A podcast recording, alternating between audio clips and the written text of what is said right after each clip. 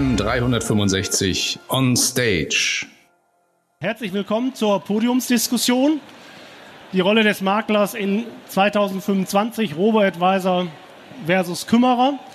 Wir haben dazu ein äh, wirklich prominentes Podium zusammengesetzt, was sich jetzt auch noch füllt. Grüß Sie, Herr Rufs. Und wir werden da gleich eine Dreiviertelstunde lang hier in die Diskussion gehen und aus verschiedenen Perspektiven Thesen dazu hören, wie die Rolle des Maklers sich zukünftig gestalten wird, inwieweit ähm, dann auch äh, die Frage von automatisierten Beratungen etc. eine Rolle spielt oder wie es jemand im Vortrag eben sagte, da müssen wir eben überlegen, inwieweit wir unsere Kunden weiter digital abspeisen können. Ja, also diese Thesen werden wir hier dann mal diskutieren. Mein Name ist Dieter Kipp, ich bin äh, Partner im ZDB und werde das ein bisschen moderieren, aber ich glaube, das Wichtige ist, dass die Diskutanten und Teilnehmer hier ihr Wort bekommen. Ich darf kurz vorstellen, Dr. Rohls von der VV, Vertriebsvorstand und die Farben sprechen für sich, ja. Wahrscheinlich gerade noch die letzten Lose gezogen und Preise verteilt, ja. Daneben Herr Kettnacker von der Alten Leipziger, auch, glaube ich, Vertriebsvorstand, seit Jahren immer im Maklervertrieb unterwegs gewesen, von daher auch sehr erfahren und hat viele Entwicklungen wahrscheinlich schon gesehen und beobachtet und wird uns das wahrscheinlich gelassen erklären, wie er die Zukunft des Maklers sieht. Herr Dalmer von der Krawak und Condor, äh, beides ja Versicherer, die im R&V-Konzern sich insbesondere auf das Maklersegment der freien Vermittler konzentrieren und sich dort besonders eben ausrichten auf äh, diese Vertriebspartner. Dann äh, Dr. Marcius von PMA, seit Jahren im Geschäft mit seinem Pool und kennt natürlich auch, ja, immer noch, ja. genau, und äh, kennt natürlich die Nöte seiner Vertriebspartner und Makler und versucht da natürlich mit seinem Pool auch immer die richtigen Dinge anzubieten. Und dann haben wir noch den Alexander Grimm hier, das ist so ein bisschen heute vielleicht der Herausforderer. Ja, wir sind hier im Insurtech Park und einen Vertreter eines Insurtechs brauchen wir dann auch auf der Bühne. Das ist heute Alexander Grimm von GetSafe. GetSafe ja im Grunde ein ja, Start-up der frühen äh, Stunde 2015 gegründet, hat aber viele Metamorphosen durchgemacht. Willst du gleich ein bisschen, Alex, auch was zu sagen, wo ihr da steht? Ja? Wie das immer bei Podiumsdiskussionen so ist, wir haben das natürlich alles gut durchgeplant und vorgegeben etc. etc. Das will ich jetzt aber so ein bisschen vielleicht einfach lockerer machen, ja. Das war einfach mal mal. Äh, Sie halten sich eh nicht dran, das habe ich befürchtet, ja genau. Insofern die die Situation die äh, wir bei den Maklern ja vorfinden, ist die Frage, inwieweit muss man, kann man auf die Digitalisierung äh, reagieren, inwieweit ist der persönliche Kontakt noch wichtig, werden Vertriebspartner, Makler ersetzt, können sie ersetzt werden, wenn ja, wo, wie geht das? Und da haben Sie, Herr Rufs, ja gesagt, dass der Robo-Advisor den Makler nicht ersetzen kann, sondern wenn dann nur unterstützen. Und Sie selber haben ja jetzt aktuell eine Initiative gestartet, mein MVP, und da wollte ich mal fragen, hilft das denn in irgendeiner Form dem Makler in der Zukunft? Also äh, erst noch mal zur, äh, zur ersten These. Wenn ich jetzt sage, die, ähm, die Frage ist falsch gestellt, äh, würde ich sozusagen eine, eine Gegenfrage stellen. Äh, glauben Sie, dass die sogenannte Digitalisierung aufhört? Glauben Sie, dass es Prozesse gibt in unserem Lebensalltag, die nicht digitalisiert werden können und dann auch werden? Und die dritte Frage, glauben Sie, dass alle Menschen froh sind, wenn sie nicht mehr mit Menschen sprechen? Und da glaube ich, ergibt sich aus diesen drei Gegenfragen äh, die klare Zukunftsperspektive. Ich denke, alles, was digitalisiert werden kann, wird digital digitalisiert. Alles, was den Makler in die Lage versetzt, seinem eigentlichen Auftrag, nämlich Beratung des Kunden, sozusagen zu helfen und ihn entlastet von administrativen Aufgaben. Das sollte er nutzen. Das sollte er nutzen. Und alles, was der Makler quasi als Kernkompetenz, nämlich den Beziehungs- und Vertrauensanker, das empathisch-situative, personale Element ja, im menschlichen Miteinander zu besetzen, das soll er auch künftig besetzen. Und mit Mein MVP sind wir auf dieser Linie unterwegs. Das ist ja keine gelbe Initiative, sondern es ist eine Initiative von Maklerversicherern für Makler. Da wollen wir genau den Makler in die Lage versetzen, sich befreien von administrativen Aufgaben, hochautomatisiert, technologisch unterstützt, ja, Backoffice-Funktionalitäten im Backoffice erledigen zu lassen und mehr Zeit für Kundenkontakt, Beratung und Verkauf zu haben. Ja, sehr gut. Also insofern Ihr Fazit, der Makler wird weiter gebraucht. Er wird von vielen Dingen entlastet werden können und kann sich dann auf, stärker auf die Kundenberatung konzentrieren. Genau so ist es. Und der Beratungsbedarf nimmt zu. Ich meine, jeder von Ihnen, der im Alltag ja draußen unterwegs ist beim Kunden, der merkt, der Beratungsbedarf beim Kunden, der steigt regulatorische Anforderungen, gesetzliche Veränderungen, ja, die Lebenswirklichkeit des Endkunden, ja, die verändert sich ja auch stark, ja, und das Thema Beratungslücken, und damit meine ich jetzt nicht nur das Altersversorgungsthema, sondern Beratungsbedarfe, ja, das ist das Schöne in unserer Branche, die werden jeden Tag, jede Stunde neu produziert. Und ich glaube, sind wir als Makler, Versicherer und als Makler gut beraten, wenn wir genau diese Entwicklung sozusagen für uns nutzen und in die Beratung sozusagen stärker uns sozusagen integrieren. Ja, vielen Dank, Herr Roos.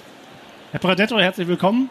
Wir sind schon mal ein bisschen angefangen, aber insofern passt es ja, wo Sie stehen, dann fällt das gar nicht auf. Herr, Herr Kettnacker, Sie haben ja im Grunde als alte Leipziger einen sehr guten Ruf bei den Vermittlern im Thema Berufsunfähigkeit, Lebensversicherung, biometrische Risiken. Ist für Sie das überhaupt eine Bedrohung, Robo-Advisor, oder sagen Sie, in unserem Geschäftsfeld, in unserem Schwerpunkt ist E-Beratung unerlässlich, auch die persönliche Beratung? Eine Bedrohung ist es natürlich nicht. Ganz im Gegenteil sogar, wenn man jetzt mal von Robo-Advice an oder Digitalisierung als Überbegriff nimmt, es hilft ja nicht nur dem Vermittler, es hilft ja nicht nur dem Makler in der Unterstützung der Beratung, es hilft ja auch uns.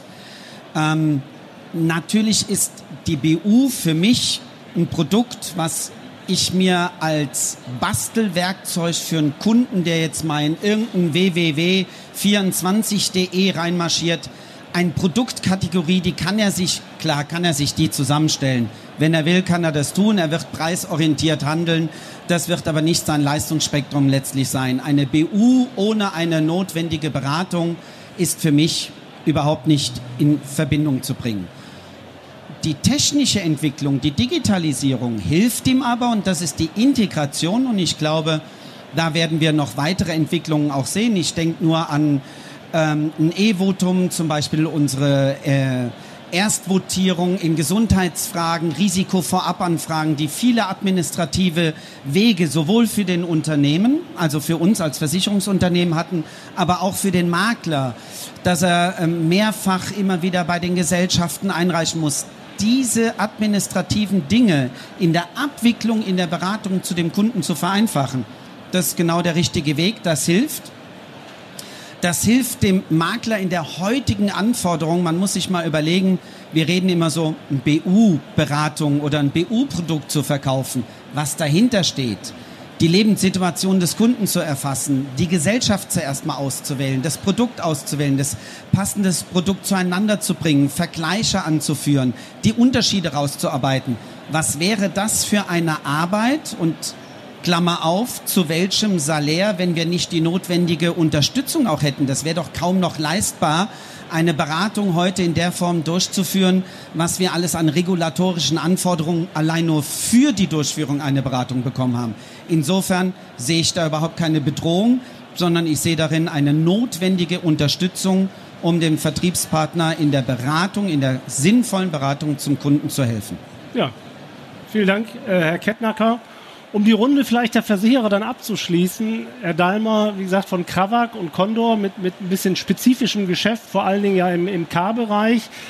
Ist da vielleicht der Punkt, dass Robo-Advisor, Automatisierung, Ihre Kollegen haben eben auch schon einen Vortrag gehalten zu diesem Thema, wo es ja auch um Digitalisierung der Prozesse geht. Sieht es da vielleicht ein bisschen anders aus als bei Herrn Kettnacker im Bereich Lebensversicherung BU?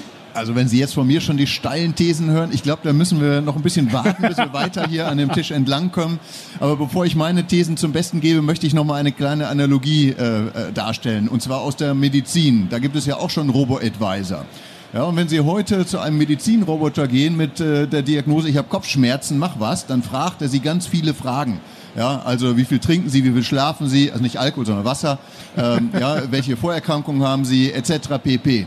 Wenn Sie aber zu einem Arzt gehen und Sie haben einen geschulten Mediziner, der guckt Ihren gesamten Bewegungsapparat an. Der sieht vielleicht, Sie haben eine hängende Schulter, eine Skoliose in der Wirbelsäule, kommt vielleicht von einer Schiefstellung des, der Hüfte. Und da erkennt er, ein Bein ist vielleicht einen Zentimeter kürzer, kann man ganz einfach durch Physiotherapie oder durch eine Sohle beheben. Eine ganz einfache Diagnose, die er durch seine Erfahrung und sein Draufschauen gemacht hat. Natürlich muss der Arzt dann auch die ganzen Daten auswerten, die er in seinen 257 Fragen zur Diagnose natürlich auch stellen kann. Und genauso geht es uns doch oder den Maklern auch. Der Makler der muss aus meiner Sicht die Chance nutzen, die in dieser Technologie steckt. Weil alle Daten, die für RoboAdvisor erfasst werden oder zur Verfügung gestellt werden, kann ein Makler natürlich auch nutzen. Und das wäre meine These. Spezialisieren Sie sich. Spezialisieren Sie sich auf digital und persönlich. Wenn Sie nur digital machen, können Sie nicht besser werden als die Robo-Advisor. Wenn Sie nur persönlich machen, dann verlieren Sie natürlich auch Chancen, die durch die Digitalisierung Ihnen zur Verfügung gestellt werden. Also digital und persönlich, das ist meine These. Das ist die Zukunft im Maklermarkt. Und das Zweite ist, an diese Daten müssen Sie erstmal rankommen. Professionalisieren Sie Ihr Kundenmanagement, nutzen Sie die Maklerportale, nutzen Sie Kundenverwaltungsprogramme, um alle möglichen Daten zu bekommen und diese dann wirklich verwenden zu können. Ja, ja vielen Dank, Herr Dalmer. da gibt es schon das erste Lob von der Seite. Ja. Also Sie sagen persönlich und digital, das ist die Zukunft. Das greift vielleicht gleich Herr Marcius aus, der ja als äh, sag mal, Geschäftsführer eines Pools zwischen den Versicherern und den Maklern und Vertrieblern äh, steckt und da sich natürlich sehr viele Gedanken macht, wie er vielleicht diesen Prozess auch unterstützen kann, eine stärkere Digitalisierung zu erreichen oder, oder, oder. Herr Marcius, da haben Sie bestimmte Meinung dazu, oder? So, jetzt tut's. Also wir haben da eine Meinung zu und die schließt sich im Grunde an das an, was wir bisher gehört haben. Es wird keinen totalen Exit der Berater geben. Es wird immer um kompetente Beratung gehen. Aber es geht eben darum, die technischen Fähigkeiten, die Daten, die Analysemöglichkeiten zu erhöhen. Und das ist ja die große Herausforderung, vor die im Grunde der einzelne Berater gestellt wird. Da braucht er Hilfe, weil die technischen Notwendigkeiten, die Investitionen, das ganze Doing, dass das funktioniert, das kostet halt ein bisschen Taschengeld. Das ist ein extrem teures Unterfangen. Und insofern glaube ich, für unser Geschäftsmodell hervorragende Technologie, automatische Verarbeitung von allen Details, Millionen von Dokumenten, die automatisch bei uns eingelesen werden. Das ist das Thema, wo ich den Berater mit unterstützen kann. Aber ich kann ihn nicht unterstützen beim persönlichen Kontakt mit seinem Kunden und wie das Thema eben hier kam BU shoppt keiner am Wochenende im Internet. Da braucht er einen Berater für. Das ist nicht so sexy, dass man morgens beim Duschen sagt, Mensch, heute gehe ich mal eine BU kaufen im Internet, sondern da muss ich mit dem Berater drüber reden und der Berater muss auch das Thema akquirieren. Das geht gar nicht anders. Also Sie sehen weiterhin eben da eine starke Rolle in der Beratung. Ist denn aus Ihrer Sicht, wenn Sie jetzt sozusagen so ein bisschen ja, verschiedene Versicherer zusammenbringen müssen als Pool und diese ganzen Schnittstellen bewerkstelligen müssen, um für Ihre äh, Vermittler, Makler ein schönes Tool, ein rundes Bild abzugeben. Ist das nicht ein Riesenaufwand oder sehen Sie da eine Entwicklung in den letzten Jahren bei den Versicherern?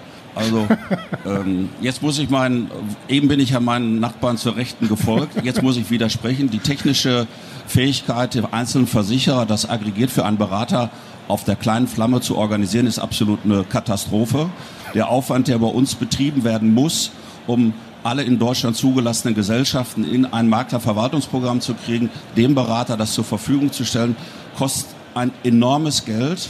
Und die Maintenance für derartige Systeme, die sind so teuer, erst recht, wenn sie nach DSGVO-Verordnung, sie müssen die Server irgendwo stehen haben.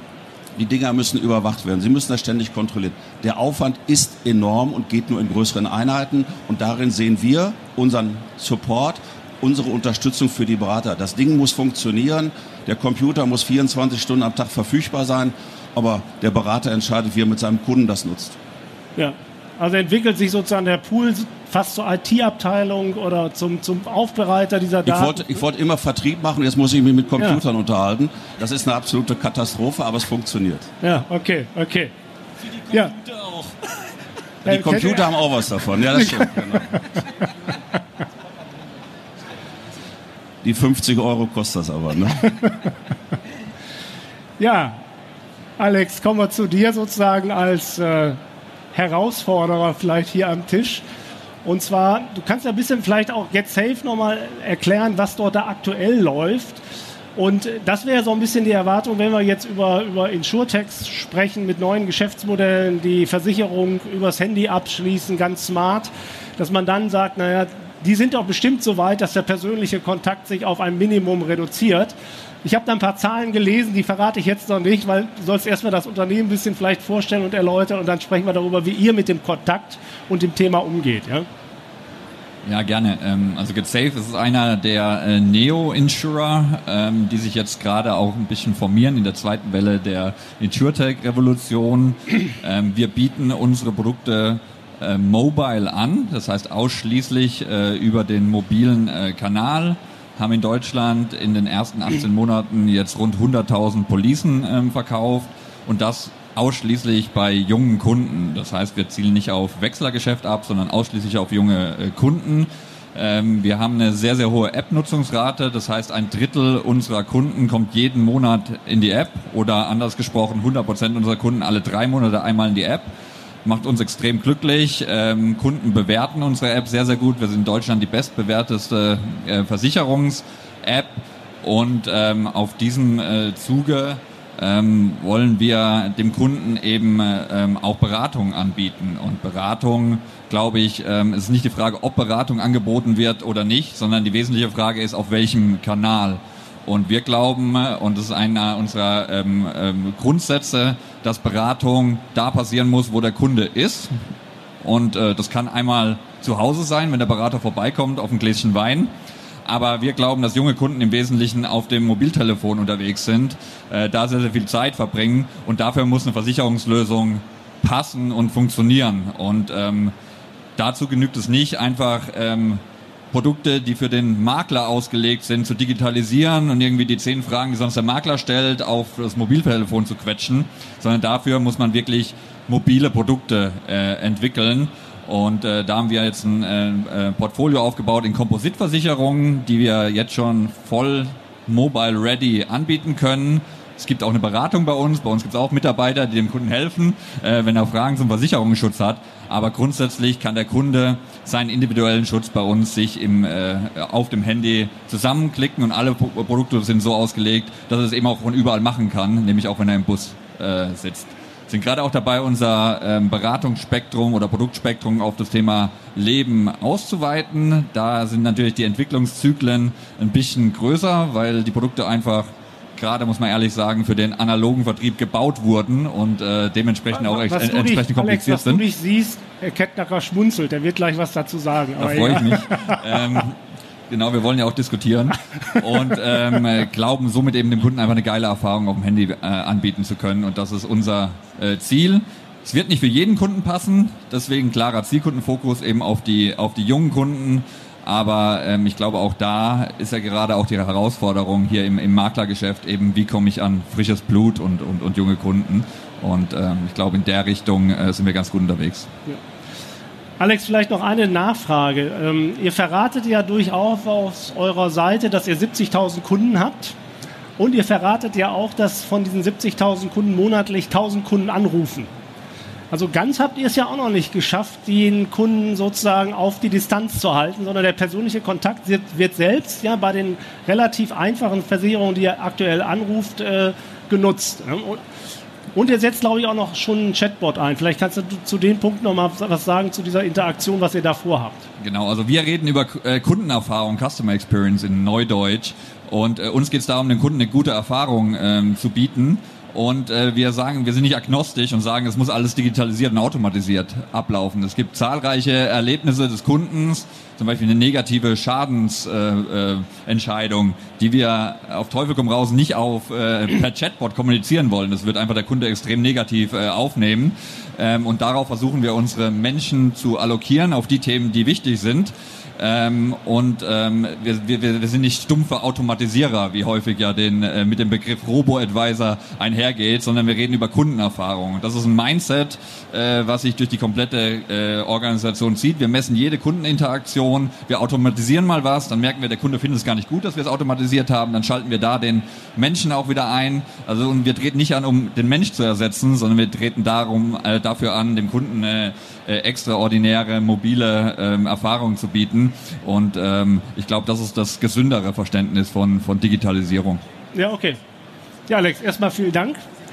Dann darf ich äh, Oliver Pardetto begrüßen, der jetzt äh, dazugestoßen ist, die ganze Zeit schon auch zuhören konnte.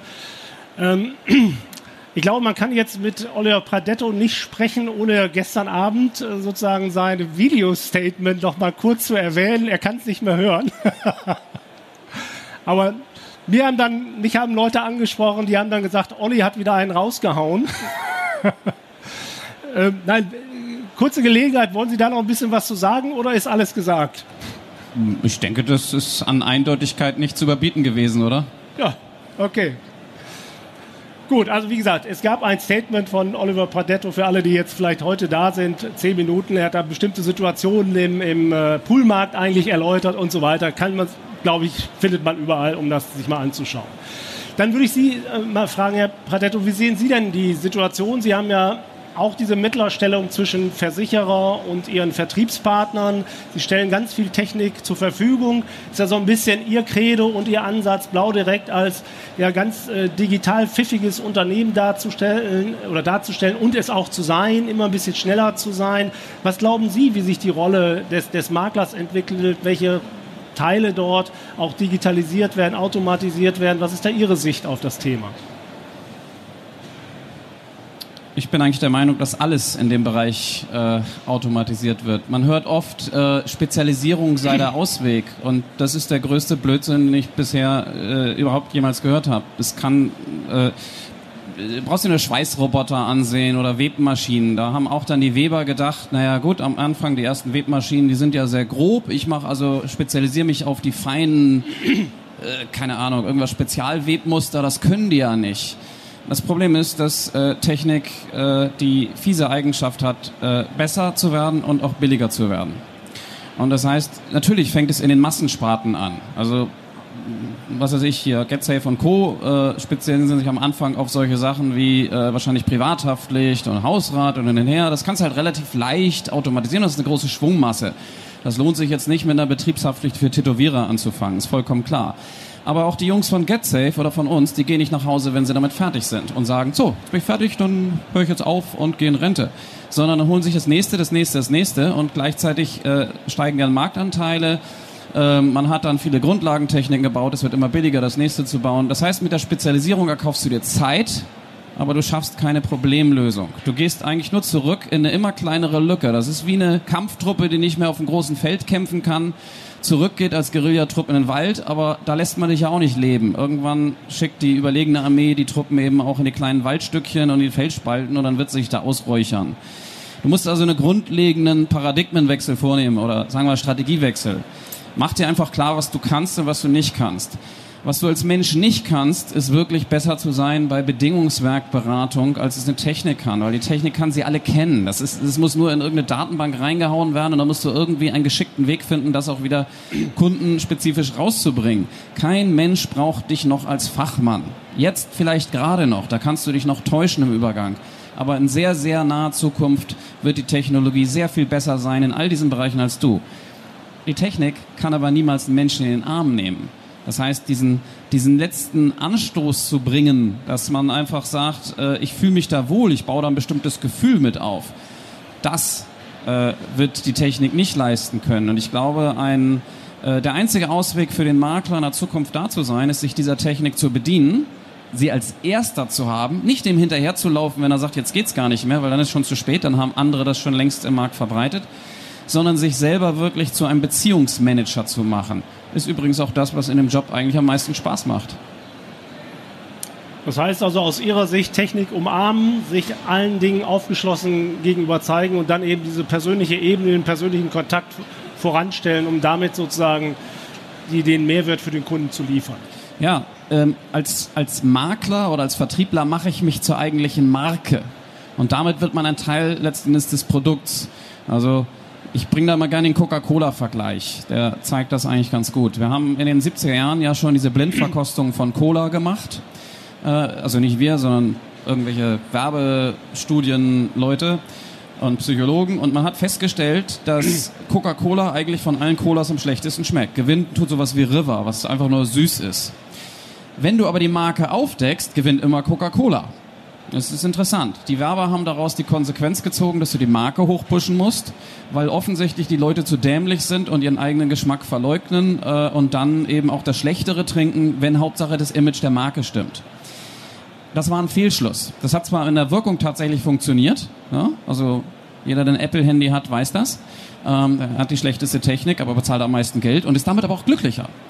Aber was man jetzt, dieser Test wurde neu gemacht in den letzten Jahren. Und zwar hat man die Leute dabei unter das MRT gepackt und ins Gehirn geguckt. Und dabei haben sie festgestellt, was eigentlich passiert. Das Gehirn äh, hat natürlich, nämlich tatsächlich, wenn es die Marke Coca-Cola sieht, eine völlig andere Geschmackswahrnehmung. Das heißt, der Mensch lässt sich nicht durch die Marke täuschen, sondern das Gehirn produziert eine völlig andere Wirkung. Und das wenn du das weißt, gibt dir das eigentlich die Chance. Das heißt, hier die Produkthersteller, die sind da alle schön, aber die haben eins ja riesig verpasst. Die sind immer nur, wenn sie darüber reden, was neu zu machen, sie Kunden einzustellen, dann diskutieren die wieder über irgendwelche blödsinnigen Bedingungen, die keine Sau interessieren. Ja, wir könnten auch fliegende Klodeckel reinmachen. Wir brauchen den USB. Ich habe noch nie einen Kunden äh, gesehen, der sich irgendwie dafür interessiert, ob die Krankenversicherung nun auch noch geschäkelte Zähne äh, versichert oder nicht. Äh, das interessiert uns als Vermittler. Der Kunde weiß davon erstmal gar nichts. Wenn er das Problem nicht gerade letzte Woche hatte, ist ihm das völlig schnurz. Ähm, am Ende geht, äh, ist es so, die Versicherer haben es kaum geschafft, Markenpräsenz zu erreichen. Es gibt ja nur, ist ja bekannt, nur ein Versicherer, der mehr als 50 Prozent der Bevölkerung überhaupt namentlich bekannt ist ähm, und alle anderen nicht. Aber das ist deine Chance, denn du kannst 100 Prozent deiner Kunden total bekannt sein. Du kannst der Kümmerer sein, wo man einfach weiß, oh, der Dieter, der kümmert sich immer und das, oh, das ist so ein Lieber. Und damit wirst du zu einem Teil des Produkts. Und der Gag ist, welches Produkt das am Ende ist, das bestimmst du. Das heißt, diese technische Entwicklung entmachtet dich nicht, wenn du sie jetzt richtig nutzt, sondern sie verschafft dir endgültig die Macht über die ganze Versicherungsproduktionswelt bei deinen Kunden. Allerdings musst du heute anfangen. Sonst wird es zu spät sein, sonst machen das nämlich die Kollegen links oder rechts neben dir für dich und du bist raus aus dem Spiel. Sehr gut, ja. Vielen Dank, Herr Pardetto. Also eine relativ klare und, und und konsequente These weg von Produktverkauf, weg von Produktmerkmalen hin zum Kümmerer, hin zur persönlichen Marke. Ich hatte gesehen, Herr Kettnacker, Sie haben eben ein bisschen was mitgeschrieben beim Kollegen Grimm, aber ich habe eben auch gesehen im Gesicht, als Herr Pradetto das eine oder andere sagte, dass sich da schon was bewegt. Können wir daran teilhaben, was Sie jetzt so hinter Ihrem Kopf sich da bewegt? Nee, da muss ich zuerst filtern, ich habe ja... Nein, Spaß beiseite. Ähm, äh, der Grimm sagte nur, ähm, in der Lebensversicherung werden wir dann weitermachen. Allerdings bisher waren die Produkte für den analogen Vertrieb gebaut. Wir haben keine Produkte für Vertriebe gebaut, sondern für Kunden. Und der analoge Vertrieb bedient sich diesen Produkten. Also wir bauen Produkte für Kunden und nicht für Vertriebe. Ähm, zu Herrn Pradetto muss ich sagen, er schafft ja immer teilweise Weisheiten reinzustreuen, die schlichtweg nicht widerlegbar sind, die sind wahr, nämlich, dass der Vermittler die Rolle des Beziehungsmanagers einnimmt. Und das hat er aber auch in der Vergangenheit schon getan. Also das ist jetzt keine neue Erkenntnis. Das war einer der absoluten Mehrwerte, die der Vermittler gebracht hat. Aber eins glaube ich auch, mit einfachen Produkten, die vor allen Dingen für die Bedürfnisse, wie Herr Grimm sie dargelegt hat, gebaut werden, nämlich digitale Produkte bauen, ja, natürlich kann das funktionieren. Das funktioniert auch. Wenn ich einfache Produkte, eine K-Versicherung, dazu braucht heute keiner mehr eine Beratung. Gott, da kann man reingehen, da, die sind fast alle gleich, da, da gewinnt dann oft auch tatsächlich der Preis. Und ähm, von mir aus kann man das auch digital machen und sich seine K-Versicherung selbst zusammenbasteln. Danach stoßen wir aber meines Erachtens schon, schon sehr stark an Grenzen, weil ich kann Bedingungen irgendwo reinkloppen. Aber eine Maschine kann keine fachliche Beratung übernehmen. Und den Kunden spreche ich die Kompetenz ab, durch eine maschinelle Darstellung in seiner persönlichen Lebenssituation das richtige Produkt inhaltlich wählen zu können. Das wird er nämlich erst dann verstehen, wenn der Leistungsspektrum da ist und wieder er lediglich sich durch den Preis hat leisten lassen, äh, leiten lassen. Und sind wir mal ehrlich, 95 Prozent der digitalen Welt dominiert doch durch den Preis. Jeder einzelne von Ihnen, wenn er irgendetwas vergleicht, wonach guckt er denn? Wenn Sie Kameras kaufen, natürlich gehen Sie ins Internet. Gucken Sie tatsächlich in die Funktionalität der Beschreibung, was die Maschine rausgibt oder gucken Sie schlichtweg, das ist die Minolta 5310 und die gibt es dafür 56 Euro billiger. Das ist doch der geleitete Preis. Und jetzt kommt die zweite Perspektive, die ich mal reinbringen will, nämlich die kollektive Versichererseite.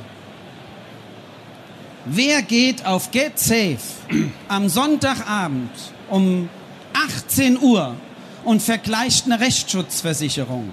Der, der in Eintracht mit seinem Nachbarn lebt oder der, der ihm um 16 Uhr den Kirschbaum weggesprengt hat. Wenn der Kunde seinen eigenen Bedarf erkennt, ist doch latent der Schadenfall da. Wir Versicherer sind aber auf das Geschäftsmodell aufgebaut, dass eine Beratung durch Vermittler stattfindet, ohne dass der latente Schadenfall, sonst würden nämlich Kollektive nicht mehr funktionieren. Und schauen wir uns die ganzen Start-Apps Punkt 24 mal an. Ja toll, da haben sie 33.000 Kunden und 217 Prozent Schadenquote. Das funktioniert nicht, weil die zahlen nicht die Schadenquote, sondern wir. Und das ist nur geliehene Expertise, meine Freunde. Denn in der Verwaltung stecken wir dahinter. Das ist der erste Punkt. Der zweite Punkt, Amazon und wie sie alle heißen und die ganz großen, wenn die mal kommen, die besetzen die Kundenschnittstelle, die haben die Daten, die haben die finanzielle Ressource und die haben die Möglichkeiten. Warum sind sie denn nicht da? Weil das Geschäftsmodell hochkomplex ist und kein 100-Meter-Sprint darstellt, sondern wir können Marathons laufen als Gesellschaften. Wir haben gelernt, in Niedrigzinsphasen mit nachhaltiger Geschäftspolitik und Kapitalmarktpolitik dem Kunden sein Versprechen in Zukunft auch halten zu können. Wir mussten die ganze Regulatorik abbilden. Wir müssen Bestände verwalten. Ich kann ein, irgendein digitales Produkt vorne sexy und ganz einfach schlank abwickelbar machen. Aber damit ist doch die Versicherungswelt nicht abgebildet. Wir leben in einer hochkomplexen Welt und natürlich müssen wir Bedingungen schreiben. Denn wer mal ein Produkt gebaut hat, wird feststellen, es gibt eine Regulierungsbehörde. Die heißt BaFin. Und die möchte gerne wissen, wann zahlst du dem Kunden Geld und wann zahlst du es nicht. Insurtechs haben uns eins gelernt. Dafür schätze ich die Kollegen. Prozesse viel stärker vom Kunden her zu denken. Nicht baue etwas, was du kannst, gib es jemanden, der es verkauft, an vielleicht jemanden, der es nicht braucht. Alte Welt. Sie haben uns gelehrt, aus der Brille des Versicherer, des Kunden stärker zu denken. Aber was die alle nicht können, keiner von der ganzen Bande, die hier auftritt, ist Marathonlaufen, Bedingungen, Regelwerke, juristische Regelwerke einzuhalten, diese einzubetten in Produkte, und auch dem Kunden darzulegen, weil das ist einfach eine Pflicht und keine Kür. Ich würde gern in ein paar Comicbildern meine Bedingungen darstellen, auf einer Seite und alles, was da nicht drin ist, ist mitversichert. Wenn es denn so einfach wäre, wären Amazon und Co. schon da. Sind sie aber nicht. Warum? Weil sie sich auf das Geschäftsfeld mit dem Risiko und der Kapitalbindung der Zukunft nicht einlassen. Das tun aber wir für sie muss ich natürlich kurz. Ja, jetzt äh, muss was, der Alex was, ja ran. Ne? Alex, jetzt musst du ja ran. Was ne? entgegnen nach Marathon der äh, kurzen so, ja. Marathonrede äh, wollte ich äh, kurz sagen, ich glaube, Herr Kettnager, Sie äh, äh, bauen da oder zeichnen da ein sehr düsteres Bild über unsere Kunden was das Thema Preissensitivität und äh, nicht äh, beurteilen können, was Produkte angeht, äh, angeht und ein sehr helles Bild der Branche. Und wenn ich so die öffentliche Wahrnehmung der Versicherungsbranche wahrnehme, finde ich, ist es ein bisschen anders ähm, ähm, gelagert. Ich glaube, ähm, Insurtechs haben natürlich noch nicht äh, diese äh, lange Erfahrung im Bereich Regelwerke, aber wir bauen alle unsere Produkte selbst bauen sie eben anders, als sie für den analogen Vertrieb gebaut sind, weil wir genau um diese Dinge wissen, die Sie beschrieben haben, dass der Kollege Sonntagabends um 18 Uhr nach dem Streit mit seinem Nachbarn die Rechtsschutz abbaut. Da gibt's Methoden, wie man das auch im Produktdesign äh, rausnehmen kann, dass solche ähm, Arbitragen möglich sind. Und äh, insofern, glaube ich, äh, sind wir da viel weiter als äh, vielleicht viele Versicherungen in ihren äh, schönen und, und, und lang, äh, lang erarbeiteten Türen erwarten. Und ich glaube, äh, da wird der Angriff durchaus noch, noch folgen. Und äh, ich male da sowohl für den Kunden, was die Mündigkeit des Kunden angeht in der digitalen Welt, als auch was die Zukunft von äh, Insurtech-Playern wie GetSafe, aber auch vielen anderen angeht, ein sehr viel äh, positiveres Bild naturgemäß, als Sie es eben dargestellt haben. Ist klar. Also wenn man nicht an das eigene Geschäftsmodell glaubt, wäre es ja auch schlimm. Andererseits, ihr habt ja auch Investoren überzeugt. Ich glaube, insgesamt habt ihr 25 Millionen eingeworben. Das ist ja durchaus auch Geld und nicht nur Spielgeld, oder? Vor allem überzeugen wir Kunden und das ist das, was uns äh, positiv stimmt. Äh, dass Investoren Geld in die Branche stecken, ist letztlich eine Folge davon, dass wir aus deren Sicht, äh, und die haben eine sehr Metasicht auf den Markt, eben für Kunden was besser machen als alte etablierte äh, Unternehmen. Und wir wissen alle, dass in, äh, Versicherung eine Slow Clockwork äh, Branche ist. Das heißt, es dreht sehr, sehr langsam. Ja? Wenn man sich die Neugeschäftszahlen äh, oder wenn man sich die Bestandszahlen anschaut, dann haben Insurtechs wie GetSafe, One, Koya nahezu keinen Marktanteil. Wenn man sich die Neugeschäftszahlen anschaut, das haben wir mal gemacht, dann äh, kommen wir im Neugeschäft schon auf einen Marktanteil von 20 Prozent im Komposit für ähm, äh, für Insurtechs. Wir haben 10% Marktanteil gerade in der, in der Privathaftpflicht, im jungen Kundensegment. Und das stimmt uns sehr, sehr zuversichtlich. Und dann ist das Geld, was von Investoren kommt, ist dann eine Folge ähm, und natürlich eine wichtige Voraussetzung, dass wir weitermachen können. Aber letztlich geht es uns darum, äh, und es geht den Investoren auch darum, äh, dass wir für den Kunden eine Verbesserung in der Versicherungswelt vornehmen. Ich glaube, Herr Ballmer, Sie hatten. Ja, genau. Ich hatte auch noch ein bisschen. Äh, hier ist ja richtig Dampf drin in der Geschichte. Das finde ich ganz toll. Ähm, ich wollte allerdings nochmal zum eigentlichen Thema zurückkommen: Robo-Advisor versus Kümmerer und nicht Makler versus Versicherer. Das äh, habe ich jetzt eigentlich gar nicht so wahrgenommen. Und bei dem Thema Robo-Advisor versus Kümmerer da stellt sich für mich immer die Frage, äh, das ist ein verlorener Kampf, äh, irgendwie sich aufzustellen und sagen, das kommt nicht mit den Robo-Advisern. Der Kunde entscheidet letztendlich, was will er haben und was will er nicht haben. deswegen, was Oliver eben gesagt hatte, fand ich absolut richtig. Man muss gucken, wo unterscheidet man sich denn zu den anonymen Robo-Advisern? Und nur wenn man einen Mehrwert schafft gegenüber den Kunden, dann werden sich die Kunden auch in der Zukunft für den Kümmerer entscheiden. Und der Mehrwert, das fand ich super dargestellt gerade, das ist tatsächlich die Marke im Verkauf noch obendrauf. Wo ich nicht äh, d'accord mitgehe, ist, ich glaube, die Versicherer helfen, wenn sie mit starken Marken den Marktern helfen, noch hinten dran zu stehen. Und ich glaube, es hilft, wenn man immer wieder Krawak auf einem LKW sieht, wenn man auf der Autobahn dran vorbeigeht. Und auch die Marken, die hier rechts von mir stehen, sind auch starke Marken und das hilft im Maklermarkt. Dennoch muss man sich als Makler immer wieder hinterfragen, was bringe ich an zusätzlichen Mehrwert und das ist genau das persönlich bei persönlich und digital. Olli? Hallo, hallo, danke schön. Ähm, ja, danke. Ähm, als erstes mal muss ich Frank sagen, du hast dreimal von Marathon geredet, da bist du jetzt wirklich auf meinem privaten Feld, ne? Und ich kann dir eins versichern, Marathon kannst du viel drüber reden, ja? Aber die Stadien füllst du mit dem 100-Meter-Sprint von Usain Bolt und nicht mit dem Marathon im Hintergrund. Ähm, du hast wieder ganz viel über Produktkomplexität geredet und über Regulatorik. Oh, das, ist, das ist genau das Problem, das ihr habt. Diese, diese, diesen Blick, das stimmt natürlich alles.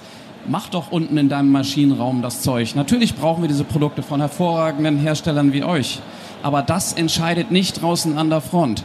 Weil du erzählst von Preisen. Äh, die Hälfte der Deutschen kauft inzwischen SUV. Das tun sie doch nicht, weil die billiger wären oder weil sie die Autos brauchen. Das hat nur was mit Gefühlen zu tun. Äh, das, das waren die Reden, sag ich mal, alter verstockter Autoverkäufer. Die glauben, es kommt drauf an, äh, wie lange du brauchst von 0 auf 100 oder wie der, hoch der Dreh- und Wendekreis ist. Faktisch ist, die Leute kommen rein und sagen, oh, das Auto sieht gut aus die kaufen das Auto nach Gefühl und nicht nach den Rahmendaten, die da drin sind. Und sie kaufen es auch nicht nach hochkomplexen Produktbedingungen, die irgendwer berät. Das Auto kaufst du, weil du den Schlüssel in die Hand gedrückt hast und weil er dir mal das Gaspedal zeigt und sagst, das ist cool, hier kann ich schön drin sitzen, hier habe ich Übersicht. Deswegen kaufen die Leute das Auto. Und äh, das ist für uns als Vertrieb. Also ihr müsst natürlich trotzdem gut. Das Auto muss ja stimmen. Es muss, muss alle diese muss Systeme laufen, haben. Ne? Da brauchen wir die guten Versicherer. Aber mir geht es ja nicht um euch, mir geht es ja letztlich um den Vermittler und der wird nicht überleben, wenn der anfängt. Du sagst, der ist immer schon Beziehungsmanager. Ja, die Erfolgreichen unter euch waren immer schon Beziehungsmanager. Aber wie viele haben wir da, die sich in irgendwelchen Facebook-Foren über irgendwelchen Bedingungswerk-Quatsch gegenseitig tot diskutieren, als ob es darauf ankäme? Also das habe ich, also sorry, meinem, ich bin ja selbst aus dem Verkauf. Äh, aus meiner Sicht ist es manchmal einfach nur dem auf die Schulter klopfen sagen, alles wird gut. Oder bei dem haben wir super Erfahrung. Und dann interessiert der andere ganze Kram nicht mehr. Der Kunde will eine Lösung und er will eigentlich nicht ein, äh, nicht ein Bau, Baukastensystem im Ganzen haben. Ähm, das sehe ich halt als das andere an. Aber da können wir durchaus im Team spielen. Wie ich ja schon sagte, der Makler wird, wenn er seine eigene Marke aufbaut, ein Teil des Gesamtprodukts. Und ob ihr dann noch an irg auf irgendwelche Automobile Krawak draufschreibt oder nicht, das ist mir ehrlich gesagt egal, weil mein Kunde soll am besten gar nicht wissen, wo der versichert ist, der soll, also oder anders, wenn gefragt wird, wo bist du versichert, soll er nicht sagen, alte Leipzig oder Krawak, sondern er soll sagen, beim Dieter Meier, also seinem Berater. Den Namen soll er sagen, den soll er kennen. Und alles andere, also sorry, dass wir da ein bisschen Gegensatz haben, aber der soll den Namen meines Maklers in Leidenschaft Ja, und okay. Liebe rausbrüllen und nicht sagen, ja, ja, die sehe ich auf der Autobahn, die schreiben da Werbung drauf. Das ist mir als Makler völlig egal. Ich, nein, ich glaube, es geht ja auch um die Frage, Sie hatten das selber angesprochen, Marke, ja, und da sind Sie, äh, Rolls ja auch mit dabei, die Marke eben nach vorne zu bringen, haben da, glaube ich, auch ein bisschen Erfahrung gemacht. Und das ist ja vielleicht eine Frage, hilft es denn aus Ihrer Sicht, wenn der Versicherer eine Marke auch im Maklermarkt dann entsprechend aufbaut? Haben Sie da positive Resonanz darauf? Das ist auch ein bisschen vielleicht der Gegenpol zu, dir, Olli, wenn du sagst, äh, der, der, der Vermittler muss im Vordergrund stehen. Weiß ich, wie ist da Ihre Sicht drauf? Braucht der Maklerversicherer eine Marke oder nicht? Also um die, die Frage äh, gehe ich gleich drauf ein. Ich würde gerne nur, weil eben schon wieder das Wort Gegensatz kam. Ich glaube, wir sind alle gut beraten ähm, und damit meine ich nicht die Initiative, äh, sondern äh, damit meine ich uns äh, als Branche, wenn wir äh, nicht versuchen, Gegensätze aufzubauen und zu pflegen, äh, sondern wenn wir versuchen, in ganzheitlichen Lösungen zu denken. Und der Markt ist hinreichend kompliziert. Die Kundenstruktur ist hinreichend differenziert, sodass wir, glaube ich, gut äh, unterwegs sind, wenn jeder sich darum kümmert, was will welcher Kunde an welchem Point of Sale, mit welchem Beziehungsmanager, von welchem Produktgeber. Und da gibt es äh, überraschenderweise eben nicht nur eine Antwort in Anführungsstrichen von ihrer Seite aus rechts am Podium und links am Podium, sondern überraschenderweise ist die Welt so bunt, äh, wie sie Farben hat. Ja? Und wie Sie als Makler und als Mittler, als treuhänderischer Sachwalter des Kunden mit Ihren Kunden unterwegs sind. Und ich glaube, wir sind gut bedient, als Produktgeber, als Vertriebsorganisatorin und als Kundenversteher, ja, wenn wir uns gemeinschaftlich auf die Reise machen, diese unterschiedlichen Kundenbedürfnisse in den unterschiedlichen Anforderungen zu bedienen, anstatt Gegensätze aufzubauen, wo es keinen gibt, weil der Punkt, wo alles zusammenfließt, ist der Kunde.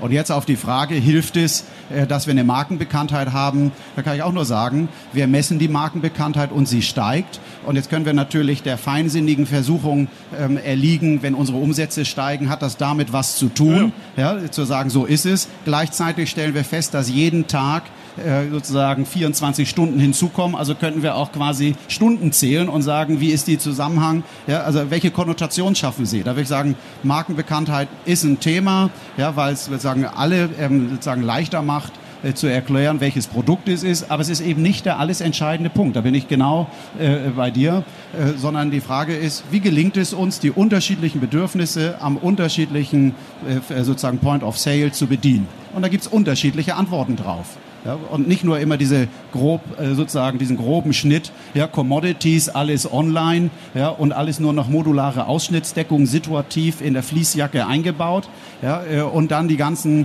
komplizierten Industrie und äh, sonst wie Sachen, das ist Manufakturware. So einfach ist die Welt eben nicht. Ja, ich glaube, das ist ja fast schon ein gelungenes äh, Schlusswort. So einfach ist die Welt nicht. Also ich glaube, wenn Sie jetzt hier im Publikum sitzen, Sie haben ja jetzt sehr viele unterschiedliche Sichten gehört und, und Impulse bekommen aus unterschiedlichen Perspektiven. Ich glaube, was uns nicht gelingen wird, ist, dass das Thema final zu Ende zu diskutieren. Was ich aber super fand von allen Diskutanten und Teilnehmern, dass sie so offen sich ausgetauscht haben und dass in einer auch super Atmosphäre stattgefunden hat. Ich fand gar nicht, dass da so große Gegensätze waren. Das waren einfach unterschiedliche Meinungen deswegen sitzen wir hier und dafür Ihnen erstmal vielen Dank und mein Applaus auch.